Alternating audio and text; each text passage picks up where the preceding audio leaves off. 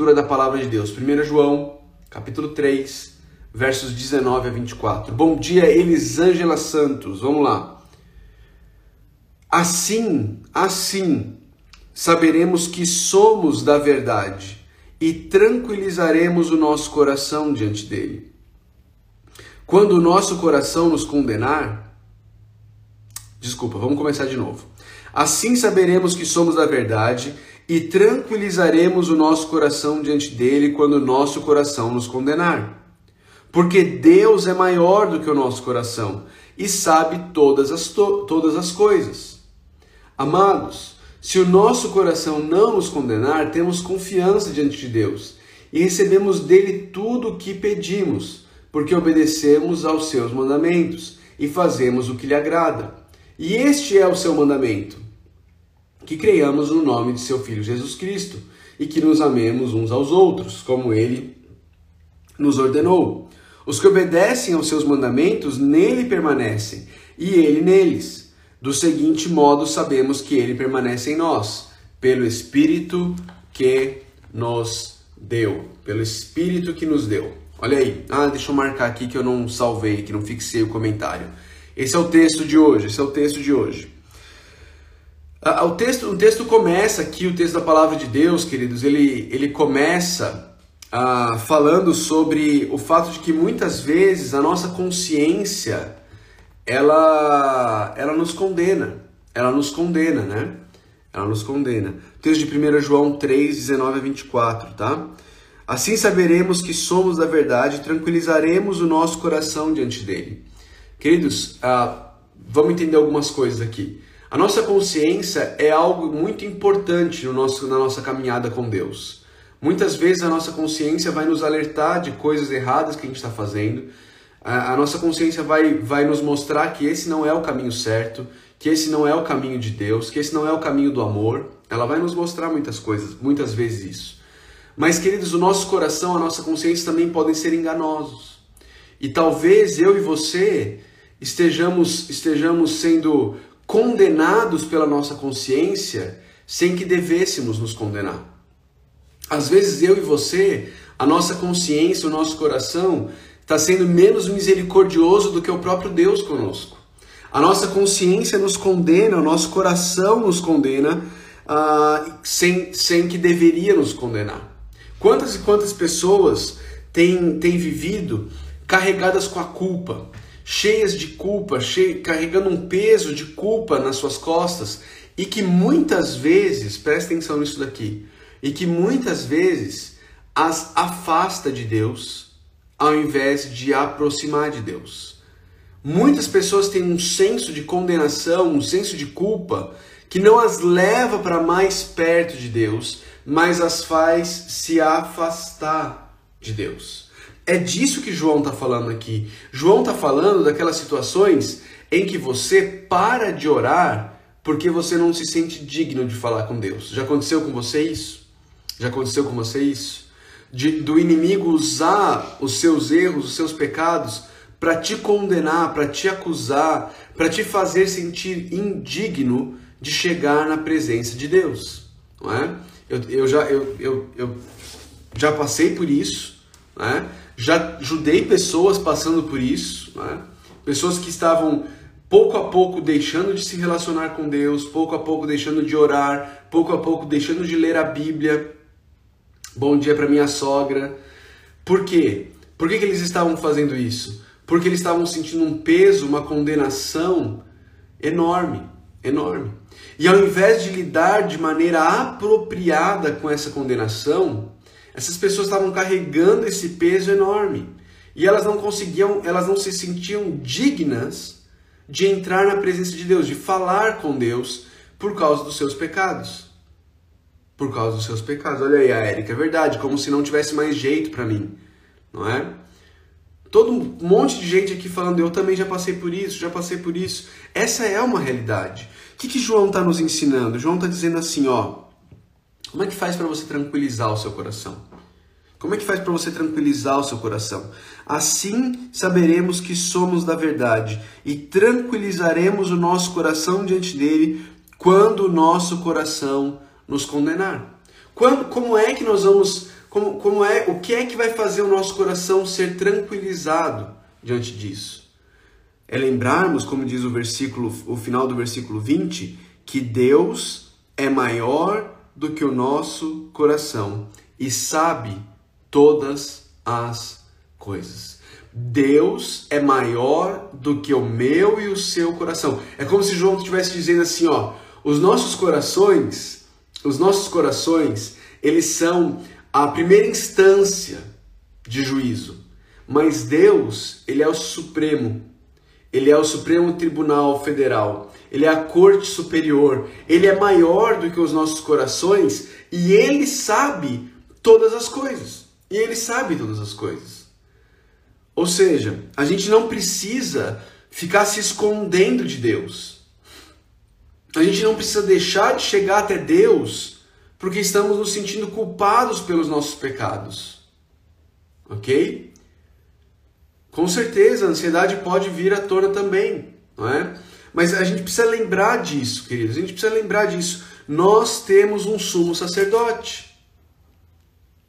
Nós temos um sumo sacerdote. Vira, vira, ah, sei lá, 10 páginas para trás na sua Bíblia aí. Talvez umas 10 páginas. Ah, da 976 para 958. 20 páginas, talvez, na sua Bíblia. E veja Hebreus capítulo 4. Hebreus 4 diz assim: Portanto, Hebreus 4 diz assim, Hebreus 4,14. Hebreus 4,14. Portanto, visto que temos um grande sumo sacerdote que adentrou os céus, Jesus, o Filho de Deus, apeguemo-nos com toda a firmeza à fé que professamos. Pois não temos um sumo sacerdote que não possa compadecer-se das nossas fraquezas, mas sim alguém que, como nós, passou por todo tipo de tentação porém sem pecado. O que, que isso gera? Olha o versículo 16. Qual é a consequência de termos um sumo sacerdote como Jesus? Olha o verso 16 de Hebreus 4. Assim, aproximemo-nos do trono da graça com toda a confiança, certo? Aproximemo-nos do, trono da graça com toda a confiança, a fim de recebermos misericórdia e encontrarmos graça que nos ajude no momento da necessidade.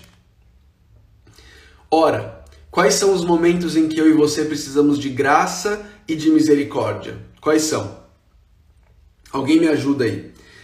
Quais são os momentos em que nós, de maneira mais objetiva e clara, precisamos de graça e de misericórdia? Quais são esses momentos? Quais são esses momentos? Me ajudem aí. Quais são os momentos em que eu e você precisamos mais e mais de graça e misericórdia? Bom dia, Valdirene. Muito bom dia, minha irmã. Quando pecamos. Quando pecamos, a Silene matou. O momento em que eu e você mais precisamos de graça e misericórdia é quando nós pecamos, não é? É quando nós pecamos, é quando o nosso coração nos condena. E, e o autor de Hebreus está dizendo assim: olha, entrem diante do trono da graça Entrem diante do trono da graça. Entrem diante do trono da graça. Com confiança. Com confiança. Por quê? Aproximemo-nos do trono da graça com toda confiança, a fim de recebermos misericórdia e encontrarmos graça que nos ajude no momento da necessidade. Presta atenção, presta atenção. O nosso coração enganoso e o, e, e o próprio diabo o desejo deles é que quando a gente peque, isso nos afaste de Deus. Isso faça com que a gente fale assim: nossa, não, mas eu não sou merecedor, eu não sou digno, eu preciso me afastar de Deus, porque afinal de contas, quem sou eu para ir até Deus? Quem sou eu para pedir alguma coisa? Nossa, mas que vergonha você, hein, Felipe? Mais uma vez, de novo, Felipe, você pecando, Felipe, mais uma vez, que vergonha. Eu não acredito e você vai de novo falar com Deus, e você vai de novo pedir perdão para Deus, e você vai de novo. Olha para você. Você não sabe quem você é? Você não se percebe? Não é? Essa, essa, essa, é, essa é a nossa tendência natural. E é, e é isso que o nosso inimigo quer que a gente viva.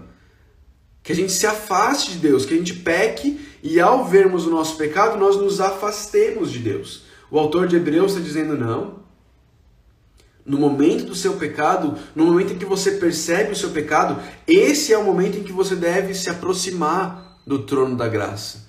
Se aproxima do trono da graça porque você tem um sumo sacerdote perfeito, que foi tentado em todas as coisas, mas nunca pecou. E ele nunca pecou no teu lugar, como teu representante. Se aproxime do trono da graça com confiança, certo de que você vai receber graça e misericórdia.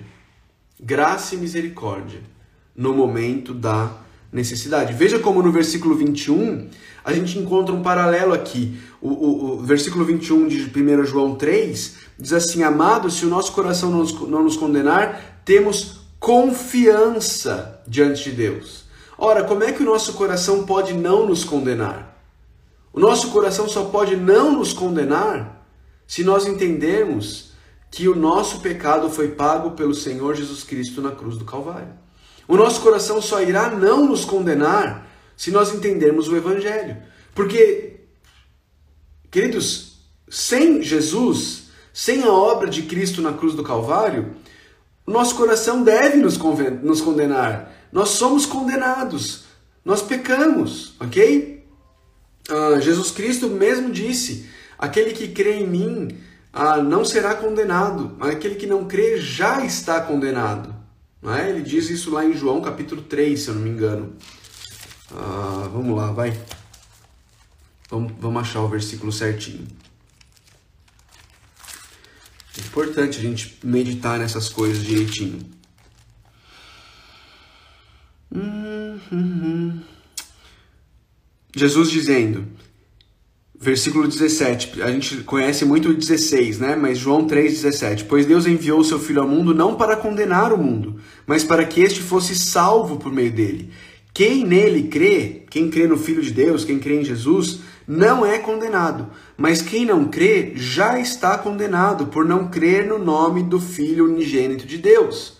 Olha como João está bebendo do que ele ouviu de Jesus e relatou aqui no Evangelho de João e está agora aplicando isso às nossas vidas. Aplicando isso às nossas vidas. A Renata falando aí, nesse, nessa questão está o meu antes e depois do AVE. Lá no, na Vida no Evangelho a gente fala muito sobre isso. Mas olha só o que, que, o que, que acontece aqui. O nosso coração está condenado, estaria condenado e justamente condenado, condenado de forma justa, se não fosse por Jesus. Se não fosse por Jesus. Então, o que, que João está dizendo?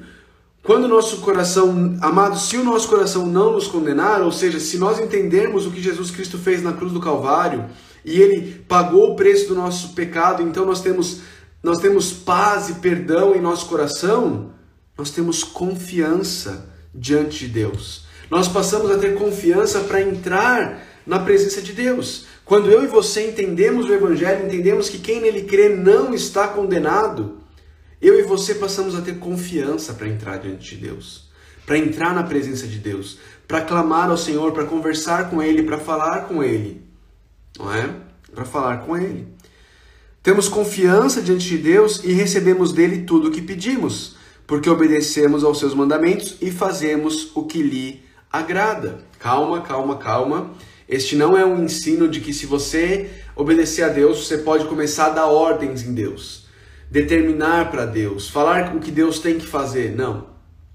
O que João está dizendo aqui é que se nós tivermos o, o nosso coração não nos condenar, nós tivermos confiança em Deus, nós obedecemos a Deus e, fizer, e fazemos o que lhe agrada, ou seja, obedecemos e obedecemos de coração, receberemos dele tudo o que pedimos. Qual que é a premissa da qual João está partindo?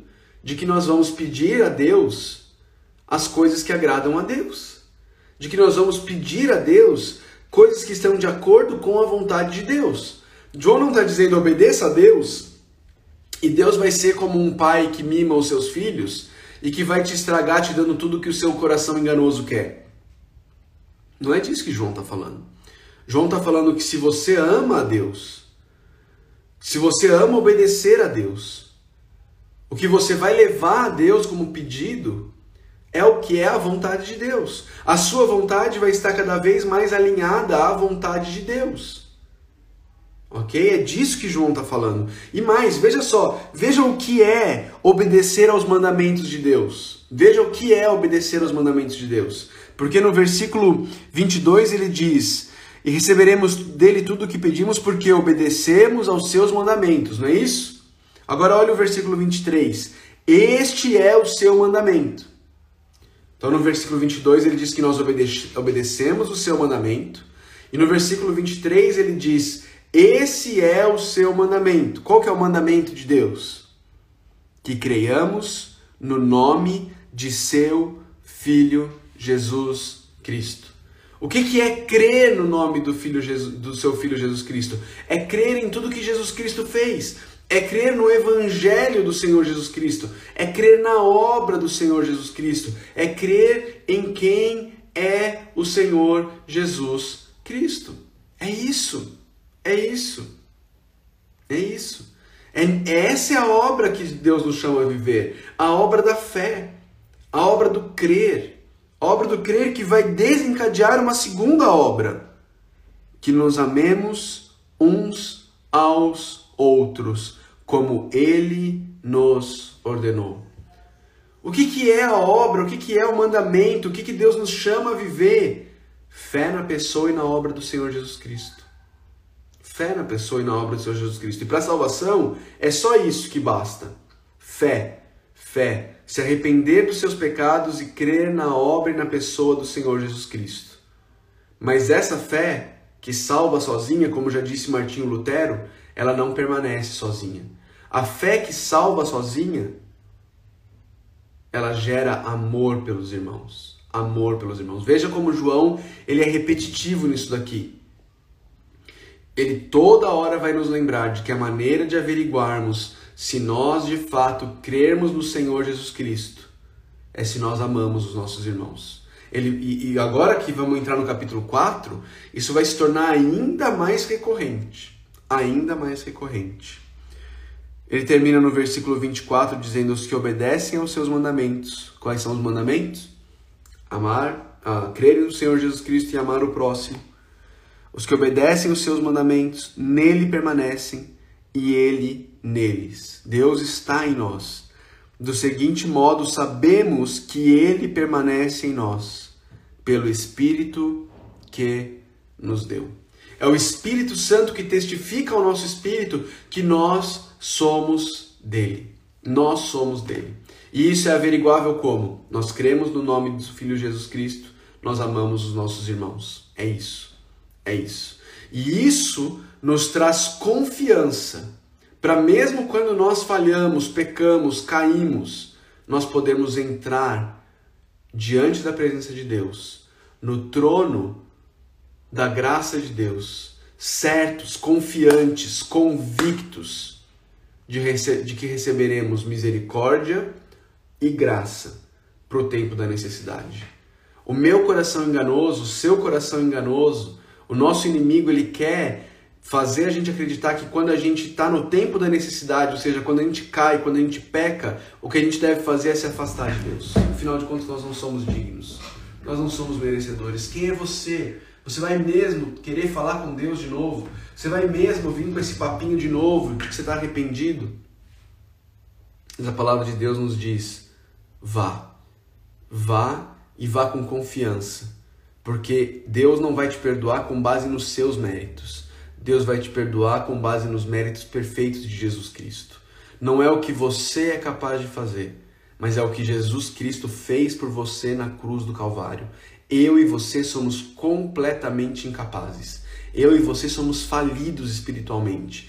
Eu e você não conseguimos agradar a Deus. Eu e você não conseguimos atingir o padrão de Deus. Nunca mas Jesus Cristo atingiu em nosso lugar. E Jesus Cristo morreu na cruz do Calvário para pagar o preço do nosso pecado, do meu e do seu pecado. E Ele nos chama cada vez que a gente falhar, cada vez que a gente pecar, nós entrarmos na presença de Deus com confiança, certos que receberemos graça e misericórdia no momento da necessidade. Isso é amor. Isso é amor de Deus. Isso é amor de Deus. Mas esse amor de Deus, ele nos atrai. Ele nos faz a chegar de novo. Ele nos faz voltar para Ele, voltar para Ele. E aí, queridos, ao contrário do que a gente imagina, o, o, fato de que, o fato de que cada vez que eu peco, eu posso ir com confiança diante de Deus, certo de que eu vou receber graça e misericórdia, e ao contrário do que se imagina, isso não faz com que nós passemos a pecar ainda mais. Porque afinal de contas nós vamos receber graça e misericórdia mas faz com que a gente queira viver uma vida cada vez de, de obediência maior a Deus. De tanta gratidão que nós temos por esse Deus misericordioso, por esse Deus gracioso, por esse Deus que nos perdoa sem ser com base nos nossos méritos, mas com base nos méritos de Jesus. É isso, queridos. Isso é o Evangelho. Presta atenção, queridos.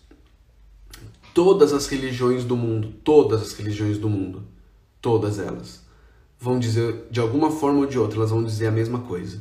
Elas vão dizer o seguinte: você precisa se esforçar para ser uma pessoa boa. E aí a definição de pessoa boa vai variar de uma, de uma religião para outra, tá? Cada religião vai definir o que é ser uma pessoa boa. Mas, em essência, todas as religiões vão dizer: você, se, você precisa se esforçar para ser uma pessoa boa. E quem sabe, Deus vai se agradar da pessoa que você é, você vai ser bom o suficiente para Deus e quem sabe Deus vai te salvar. Em essência, todas as religiões vão dizer isso. Vai mudar o que é a definição de uma pessoa boa e o que é, uma, o que é a definição de Deus e o que é a definição de salvação. Essas três coisas vão, vão flutuar, mas as três coisas vão estar lá. O que é de, você precisa ser uma pessoa boa. Deus vai, Deus vai olhar para você e vai se agradar e Deus vai te salvar. O Evangelho, presta atenção, o Evangelho é completamente diferente disso. O Evangelho diz que você é incapaz de ser uma pessoa boa. O Evangelho diz que você é incapaz de ser uma pessoa boa. E ele te chama a reconhecer isso. E ele te diz também que Deus não está lá no céu esperando você se tornar uma pessoa boa para ver se você é bom o suficiente para te salvar. Ele diz que Deus se fez homem, ele se fez carne, ele habitou entre nós e ele veio ser a pessoa não boa, mas a pessoa perfeita que eu e você somos incapazes de ser. Ele veio fazer o nosso lugar porque a gente não consegue. E ele veio morrer na cruz, a morte que nós merecíamos morrer. E agora ele nos chama: Vinde a mim, todos os que estão cansados e sobrecarregados, e eu os aliviarei. Ele nos chama a nos arrependermos dos nossos pecados, reconhecermos que somos falidos, que não conseguimos e crermos nele. Crermos nele. Essa é a obra que Jesus nos chama a fazer. Crermos nele. Uma obra que ele faz nos nossos corações. Ele nos dá a fé. A obra é toda de Deus. O evangelho não é uma escada. Todas as religiões são. Todas as religiões te propõem uma escada de boas obras para você subir até você conseguir alcançar Deus. O Evangelho diz que Deus desceu, ele veio, ele habitou entre nós, ele fez tudo o que precisava ser feito para que eu e você pudéssemos nos tornar família de Deus, filhos de Deus. Ele nos adotou, ele fez tudo o que precisava ser feito. É por isso que o Evangelho é completamente diferente de qualquer outra religião que existe no mundo, qualquer outra. Louvado seja Deus, louvado seja Deus pelo evangelho da graça dele. Louvado seja Deus. Louvado seja Deus pelo evangelho da graça dele. Vou ler a oração hoje dessa, desse livro aqui, ó, o Vale da Visão. Nós vamos ler a oração que está na página 38. 38. Ela se chama Somente Cristo. Somente. Cristo. Página 38, somente Cristo. Tá bom? Quem puder cantar, quem puder cantar uma música de louvor congregacional para que todo mundo possa cantar junto, louvor raiz, nessa manhã de segunda-feira, avisa a gente aí, tá bom? Vamos lá, vamos orar? Vamos orar. A oração se chama Somente Cristo. Somente Cristo.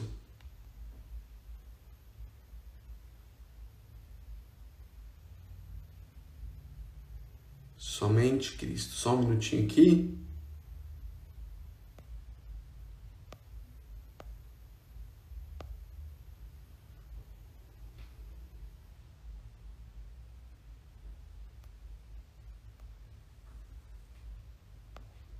Vamos lá, vamos lá. Somente Cristo, página 38. Ó Deus, teu plano principal e o propósito da tua vontade é fazer Cristo glorioso e amado no céu, para onde ascendeu e agora está, onde um dia todos os eleitos verão a sua glória e o amarão e glorificarão para todo o sempre. Embora aqui eu o ame, ainda é pouco. Que esta seja a minha porção ao final. Neste mundo deste-me um começo um dia ele será aperfeiçoado no reino celeste. Ajudaste-me a ver e a conhecer a Cristo, ainda que não tão claramente, a aceitá-lo, recebê-lo, possuí-lo, amá-lo e bendizê-lo em meu coração, lábios e vida.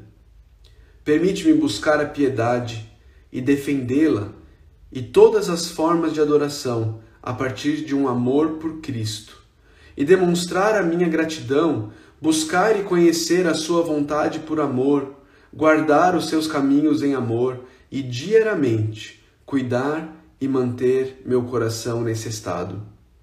Levaste-me a pôr todo o meu ser e felicidade em unidade com Cristo, tendo coração e mente centrados somente nele, sendo como ele ao fazer o bem a outros. Esse é meu paraíso na terra mas eu preciso de força, energia e estímulos do teu espírito que me levem no caminho à minha Jerusalém. Aqui é meu dever ser como Cristo nesse mundo, fazer o que ele faria, viver como ele viveria, andar em amor e mansidão, onde ele será conhecido. Então terei paz na morte. Em nome de Jesus. Amém. Amém.